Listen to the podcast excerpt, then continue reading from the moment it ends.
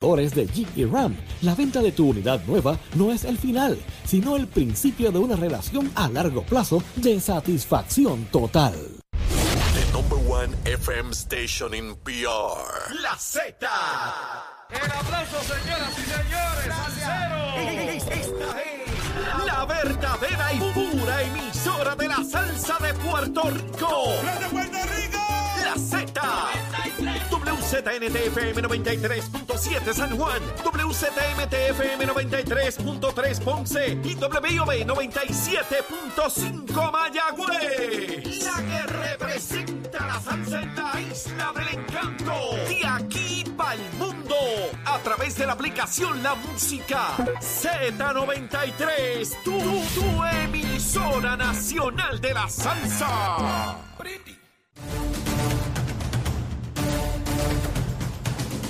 Buenos días Puerto Rico, buenos días América, comienza Nación Z Nacional. Mire, hoy viene, llegó el viernes 16 de junio del año 2023. Soy Leito Díaz y estoy vivo, seguro que sí, gracias al Señor, compartiendo con todos ustedes. Mire, a través de Z93, la emisora nacional de la salsa, la aplicación La Música y nuestra página de Facebook de Nación Z, donde usted puede hablar su gusanguita también. Yo no soy el único que habla gusanguita aquí. Usted también tira la suya, escribe ahí los asuntos. Dice, Leito, tú olvídate de eso, embusterito. O dice, Leito, usted sí sabe, mire. Espero que todos hayan desayunado, que estén bien y los que no estén, como siempre, listos, prestos, deseosos de así hacerlo y comerse pues lo que usted quiera, ¿verdad? Tacita de café, un sandwichito, mire lo que quiera, una gusanguita. Lo importante es echarle algo al saquito del estómago. Hoy les prometo un programa espectacular, pero antes de comenzar a hablarle de toda esa gusanga, tenemos al licenciado a Eddie López directamente desde el pueblo de Guayama. Saludos, Eddie. Muy buenos días, Leo. Gracias a todos por la sintonía en esta mañana en Nación Z Nacional a través de la emisora nacional de la salsa. Un placer estar desde acá, desde Guayama, Liberty, conectado a tu pueblo y tu amigo y alcalde, honorable Obraín Vázquez Molina, te dan la bienvenida a estas las tradicionales fiestas patronales de Guayama. Agradecemos el apoyo de Suiza, alimentando el corazón de Puerto Rico, la variedad de frituras Kikwet, el gusto por lo nuestro, Zacató con Zacató y Burger King, lo prefiero. Estamos acá desde las fiestas patronales, ¿verdad? Eh, hoy, en la mañana de hoy, va a haber una serie de actividades. Eh, va a haber unas ferias de salud, van a haber payasos, van a haber popcorn, va a haber un montón de cosas por acá. Ahorita vamos a tener al alcalde con nosotros, Leo, así que nos conectamos ya mismito. Seguro que sí. Gracias a Eddie López. Mire, fiestas patronales en Guayama, el pueblo brujo. Mire, eh, el pueblo de Guayama tiene una plaza. Eh, yo he visitado todos los pueblos de Puerto Rico y es una de las plazas más hermosas que usted puede encontrar. La arquitectura, su ubicación, espectacular. Así que los invito, mire, para que vayan para Guayama, para allá a las fiestas patronales. Ya mismo vamos a tener a Eddie López entrevistando al señor alcalde para que nos hable de lo que está pasando en Guayama. Y hay que ir para allá, mire, hay que ir para allá a pasarla de show. Vamos rapidito con Luma Lumita Lumera. Mire, 2.065 abonados sin energía eléctrica cuando prendí tempranito en la mañana. Ahora, mientras Acherito tocaba la gusanguita ahí, la musiquita que siempre me ponen, Mire cómo subió a 14.063 abonados sin energía. Recuerden que son casi millón y medio. Esto representa, no llega al 1% de abonados sin energía, pero eso no quiere decir que no nos preocupe, ¿verdad? Tenemos que estar atentos a esto. El mayor problema a esta hora es la región de Caguas con 8.043. Luego le sigue Ponce con 4.973. Así que básicamente ahí está la inmensísima mayoría de los abonados sin energía ahora. Caguas y la región de Ponce. Sin embargo, miren, Arecibo solo 170, Bayamón 122, en Carolina solo 17 no tienen energía. Mayagüez 407 y San Juan 331. Esa es la, la, distribución. Mire, hoy les prometo un programa espectacular. A las ocho y media tendremos a Sheila Anglero, la secretaria de prensa del gobernador de Puerto Rico, Pedro Pierluisi. A las nueve tendremos a Julio Lazuz, es el presidente de la Junta de Planificación. Nos va a hablar qué es la Junta, qué significa, qué trabajo hacen allí y la importancia para el desarrollo económico de Puerto Rico. Y a las nueve y media tengo nada más y nada menos que al nuevo presidente de Luma, Juan Saca. Va a estar aquí en ese asiento contestando las preguntas de rigor. Estoy bien contento. Ellos se comunicaron conmigo para que estuviera aquí con nosotros. Y eso dice mucho, adelanta mucho del desempeño de Juan Saca. Él está en todos los medios procurando presentarse, dando información, que lo conozcan para convertirse en lo que ha sido mi crítica, pero no solamente mi crítica, hoy lo reconoce Duke Austin. Ese es el presidente de Quanta Services. Es el presidente de la compañía matriz, la principal, bajo la cual está Luma, ¿verdad? Y dice Duke en el día de hoy, en el periódico El Nuevo Día, y está en otros medios también, ¿verdad? Pero particularmente ese. Mire lo que dice en entrevista con el periódico El Nuevo Día, este eh, señor, eh, que es eh, el presidente, como le dije, Quanta Services, esa es la compañía matriz, la grande, y debajo de ella está Luma. Dice Austin lo siguiente. Cuando asume en julio la presidencia de Luma Energy, Juan Saca tendrá en sus manos una asignación que deberá priorizar sobre todas las demás. Comunicar. Oigan bien, comunicar. Me las voy a echar ahora. Sí, me voy a dar la pata. Sí, porque si no me la doy yo, nadie me... Bueno, me pueden dar una pata para botarme de aquí, pero me, voy, me las voy a echar. Aquellos que me han seguido por casi dos años en este programa, y antes de eso en otros foros donde estuve, justo después del primero de junio del año 2021, cuando entró Luma en propiedad a ejercer en la distribución de nuestro sistema eléctrico, me percaté de algo que la acompaña hasta el día de hoy como su principal deficiencia, a mi juicio, ¿verdad? A mi juicio.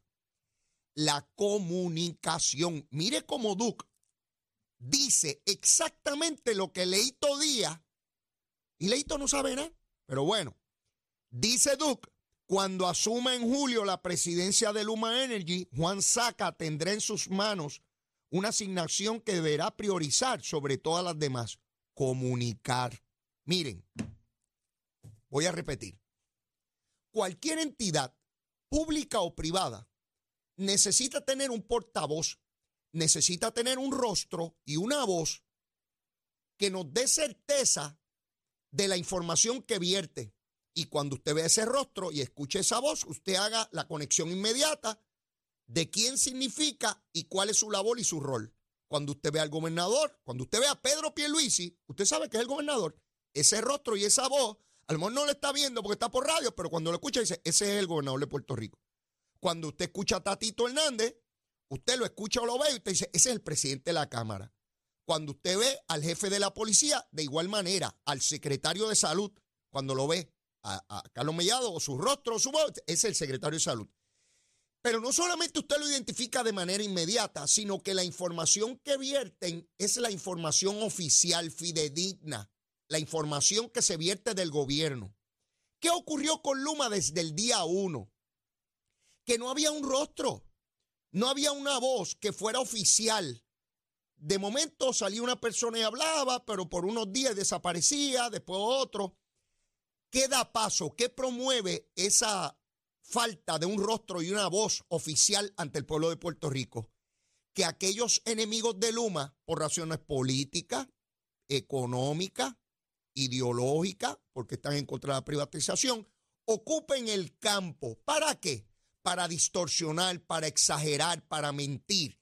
Y el ciudadano que necesita, que necesita la información, porque ese es su derecho, el derecho de todos nosotros como ciudadanos es saber con certeza, de manera clara, fidedigna, la información y sobre todo en un elemento tan fundamental como es la energía. En un pueblo que ha estado traumado por condiciones tan adversas que pocas jurisdicciones han tenido. Huracanes, terremotos, pandemia. Solamente aquellas jurisdicciones donde hay grandes guerras o grandes hambrunas en otras latitudes del mundo son superiores a las condiciones que nosotros hemos tenido que superar. Por tanto, es evidente que un pueblo bajo ese estado de tensión por todos esos desastres naturales requiera y exija de su gobierno la mayor agilidad, la mayor prontitud para traer las condiciones óptimas, necesarias y a la cual tiene derecho cada ciudadano de esta isla, cada ciudadano de esta isla. Fíjense como Duke Austin, presidente de Cuanta, reconoce hoy, a dos años de entrar Luma, que esa ha sido su gran deficiencia. ¿Por qué? Porque, por ejemplo, como he mencionado en tantas ocasiones anteriormente, si se me va la luz con recurrencia, porque hay un problema de infraestructura en el área donde yo vivo, yo necesito saberlo. Y necesito saber que ese problema no se resuelve en una semana, en un mes, en tres meses, pero a lo mejor en un año sí. Si yo tengo esa información, yo me puedo manejar. Es como cuando después de María, usted veía que usted todavía no tenía luz, pero que en el barrio del lado ya tenían. Pues usted decía, caramba, yo no la tengo, pero ya mismo va a llegar, porque están en el barrio del lado. Y se crea una expectativa y usted se planifica. Si se me va la luz y me informan que no la voy a tener en la próxima hora, pero que con toda probabilidad antes de cinco horas la voy a tener, pues yo me planifico. Yo sé si tengo que sacar la compra, si tengo que comprar hielo, si tengo que comprar una planta, qué rayo, lo que tenga que hacer. Y hasta el día de hoy, Luma no había tenido eh, ese rostro, esa voz, eh, particularmente porque Stenby, a mi juicio, ¿verdad? Esta es mi apreciación, yo nunca lo conocí personalmente, esta es mi apreciación a través de los medios y tengo que cualificarlo porque en muchas ocasiones uno conoce a alguien a través de los medios y realmente no logra calibrar el ser humano que tiene ante sí. Y pasa en la política también. Me pasó a mí. Yo me encuentro personas por ahí que me dicen, muchacho, tú me callas como una pata en, los asuntos, porque yo, este tipo tan antipático y tan creído, chico, y te escucho en el programa y tú eres buena gente, para que ustedes vean cómo uno puede cambiar de percepción por, porque está en otro rol, porque lo conoce personalmente. Así que la aproximación que voy a hacer y la descripción de Wayne no es en su carácter como individuo, porque yo nunca lo conocí. Él a los medios parecía una persona prepotente que no tenía que dar explicaciones, que llegaba a la legislatura y en vez de, utilizar la inteligencia para bregar con Luis Raúl, lo enfrentaba. Y entonces lo que hacía era darle tarima a Luis Raúl y hacerlo sentir grande y, y chabón y que representaba al pueblo y Wayne no, ¿verdad? Hablaba inglés, inglés, es canadiense, habla inglés, y entonces, pues hay sectores de la población que no lo entienden. Hay periodistas que no lo podían entrevistar porque no hablan inglés, periodistas. Sí, porque van a ver periodistas, se lo he dicho, ah, es que habla inglés. Bueno, pájaro, y tú tampoco hablas y no lo puedes entrevistar. ¿Verdad? Y él no era accesible a la prensa. No era accesible. Era, era muy escondido. Yo no estoy diciendo que eso está bien o mal. Él viene de una jurisdicción donde no le tienes que estar dando caras a la prensa y no fue socializado ni preparado para ser así. ¿Verdad? Sin embargo, bajo las condiciones que nosotros tenemos y la manera en que nosotros funcionamos, necesitamos, queremos, requerimos que los funcionarios den cara y que yo los escuche con los periodistas y en entrevistas, en algunos que les caigan a palo. Es parte del proceso. Esto no se trata de que los periodistas tienen que ser condescendientes, hacer las preguntas que tienen que hacer, duras, fuertes, difíciles. Yo no tengo problema con eso, ninguna. Pues finalmente han identificado a Juan Saca. Juan Saca es salvadoreño, tiene una vasta experiencia trabajando al más alto nivel gerencial de compañías muy, muy importantes de telecomunicaciones. Este señor Juan Saca estuvo en Puerto Rico antes y después del huracán porque él dirigía compañías de telecomunicaciones aquí en Puerto Rico. Él conoce a Puerto Rico, conoce a los puertorriqueños, habla español, le encanta esta isla y ha regresado en esta función. Dice Austin que llevaban seis meses buscando a alguien que sustituyera a, a Stenby. Y ustedes saben que el gobernador pidió que se sacara Stenby, ¿verdad? Porque evidentemente tenía eh, eh, problemas en la dirección y en la comunicación. Dice Austin que tardaron seis meses en buscarlo y que tenían distintos candidatos y que este fue el que mejor cumplió con las funciones. Aquí los folloneros, porque tenemos folloneros que rápido se oponen a todo, el que esté en contra de la privatización pueden poner ahí a la Madre Teresa y se va a oponer porque esté en contra de la privatización. Y el que esté en la UTIEL se va a oponer, no importa a quién pongan ahí. Y yo entiendo eso, es parte de la gusanga nuestra y de cualquier parte del mundo. Mire, no tiene que saber de cable, él va a una gerencia arriba. Él no es el que se va a montar en los postes con la Viagra de Jaramillo que pedía en el convenio del 2012. No, él va a una gerencia con todo un equipo que va a formar y va a dirigir. Pero sobre todas las cosas, y yo lo tendré aquí a las nueve y media, va a comunicar. Es el que va, yo no sé si solamente él o él va a tener un... Él adelanta que él no trabaja solo, él tiene un equipo y, y está claro de lo que es. Pero yo les voy a advertir a Juan Saca desde ya que cualquier cosa que diga va a ser usada en su contra. Ayer vi un programa donde intentaban burlarse porque en una explicación que él dio dijo, mire, le pregunté al que me dio en, en el vehículo cómo estaba la cuestión de energía eléctrica la persona me contestó que bien. Pues ya le estaban cuestionando eso. Así que todo lo que diga se lo van a tergiversar, pero no puede tomarle miedo a eso. Hay que agarrar los toros por los cuernos. Y cuando venga un periodista charlatán a tratar de burlarse, pararlo ahí y decirle, mire, esto es lo que hay. Sí, porque van a venir charlatanes. Sí, sí, sí, sí, se burlan, se burlan. Y yo entiendo eso, si yo viví en esa jungla un montón de años. Hay periodistas competentes y hay otros que son unos mediocres y tienen que... Eh, la burla es lo que los propone como grandes periodistas, porque se burlan, ¿ves? Y son unos incompetentes, le falta aceite a la lámpara, pero, pero son periodistas. Porque igual que los políticos, hay unos bien competentes y hay otros que son unos mediocres, unos paros ahí que no sirven para nada. Pero están ahí metidos y se ganan los chavitos también. Hay otros que critican lo que gana. El contrato de Luma es el contrato que es, y Luma decide cómo le paga a sus oficiales. Ahora sé yo que ahora Leito es el que va a determinar lo que va a ganar Juan Saca. No, no, Luma tiene un contrato, es tanto dinero y usted distribuye eso como usted entienda allá adentro. O a la empresa privada le van a decir cómo va a distribuir su, dinero. Ahora sé yo que yo hago un contrato con el gobierno. Mire, esto le vale tanto. Y el gobierno me va a decir, ah, pero tú tienes que pagarle a tal empleado tanto y a aquel le tiene. Mire, yo le pago a la gente lo que me da la gana a mí. El contrato es esto que le vale al gobierno, le vale 5 millones, 10 millones, 30 millones. Y yo decido cómo le pago a mis empleados porque es la empresa privada. Y entonces aquí hay una serie de acomplejados que, que deciden cuánto se paga. Como están pelados, pues nadie más puede ganar dinero. Si el discurso de los grandes intereses, de que nos están explotando, la gentrificación, se están quedando con las casas, los yanquis y los gringos, todo ese discurso de los acomplejados, si esos son discursos acomplejados, esa es mi opinión, no tiene que ser la suya. Un paquete de acomplejados aquí que nadie puede tener dinero, que nadie puede comprar casa, que llegó un americano que tiene un montón de chavos y como yo estoy pelado y fastidiado, pues nadie más puede tener dinero. Mire, no, no, no, no, no, no, no. Aquí lo importante es el servicio y ya está saliendo un pájaro de allá de África, viene por ahí un, qué sé yo, una depresión tropical, o como, como le quieran llamar, que tiene la posibilidad de, de crecer. ¿Por qué? Porque está ese océano, mi hermano, que parece agua hirviendo con estas temperaturas. ¿Cuál es el combustible de estos fenómenos atmosféricos? El calor el caliente del océano. Ese es el combustible. Así es que podemos anticipar y esperar grandes pájaros pasando por aquí y Dios nos proteja y ninguno caiga aquí dentro ni en ninguna isla, ¿verdad? Porque a veces escucho, ay, Dios nos salvó, entonces cayó en el otro lado y Dios nos salvó al otro. Hombre, no. Esperemos que no toque a nadie, en el Caribe a nadie, en ningún lugar y se quede en mar abierto. Esa es la naturaleza trabajando. Así que eh, Juan Saca sabe lo que es estar bajo fuego de un huracán porque él estuvo aquí bajo María. Y él tuvo que trabajar con el sistema de telecomunicaciones después de María para subirlo, para echarlo para adelante.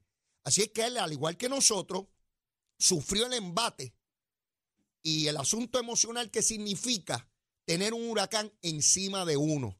Y ahora le toca atender este asunto. Y cosas que yo le voy a preguntar. ¿Cómo va a ser esa comunicación? Cosa importante también hay que mantener a los funcionarios electos de todos los partidos, de los cinco partidos y el independiente, porque tenemos un independiente allí en, bueno, tenemos dos independientes, uno en Cámara y uno en el Senado.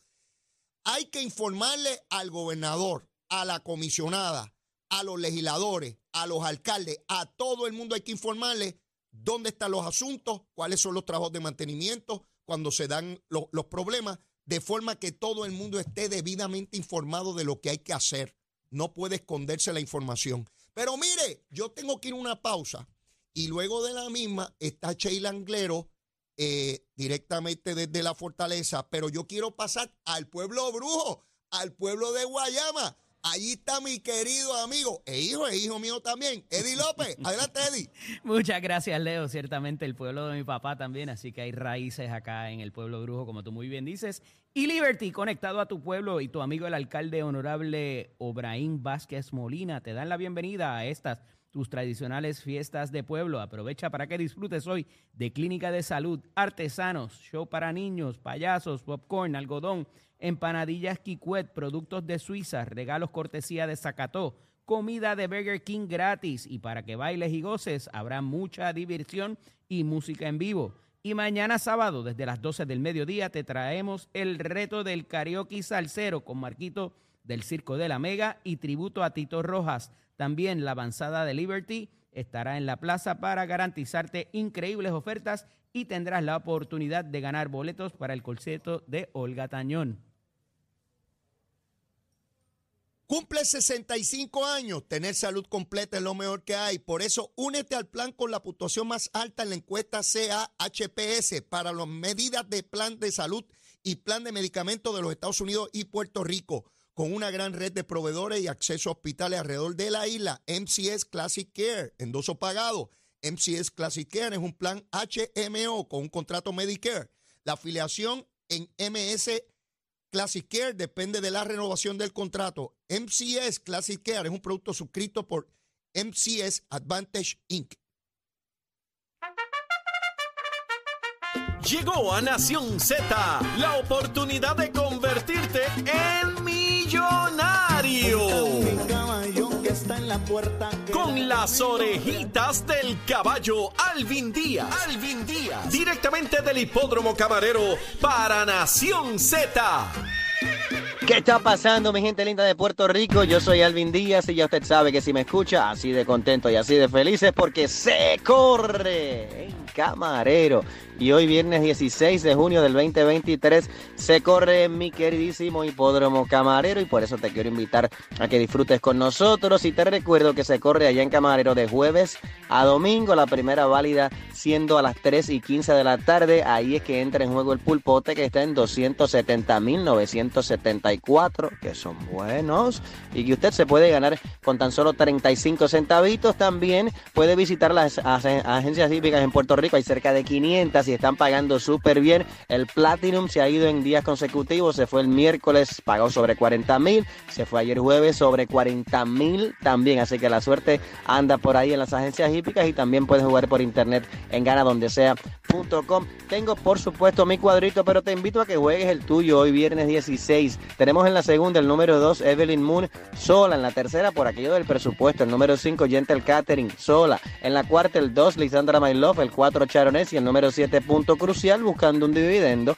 En la quinta, ejemplares de reputación bien dudosa. Ahí tengo el 3 La Reina del Mar, el 5 Wolf Riot, el 7 My Princess Chloe y el 10 Presencia. La sexta está bien interesante, hay muchas que pueden ganar y por cuestión de presupuesto tengo el 9. Solamente el 9 Samira A con la monta de Yocho Y cerrando en la séptima el número 1 Miranda B y el 3 Temporera. Ese es mi cuadrito y en cuanto a Juan Carlos Díaz que está a 2 de llegar a 6.000. Hoy lleva varios ejemplares, así que muy bien pudiera ser un día histórico hoy en el Hipódromo Camarero, día cuando Juan Carlos Díaz gane su victoria número 6.000, el primero y único en la bella isla del encanto en lograrlo. El rompecorazones Juan Carlos Díaz. Así que recuerda, juega tu cuadrito, visita las agencias hípicas, las mejores que le llegue para acá, para el Hipódromo Camarero, porque hoy, mi querido amigo, se corre acá en Camarero.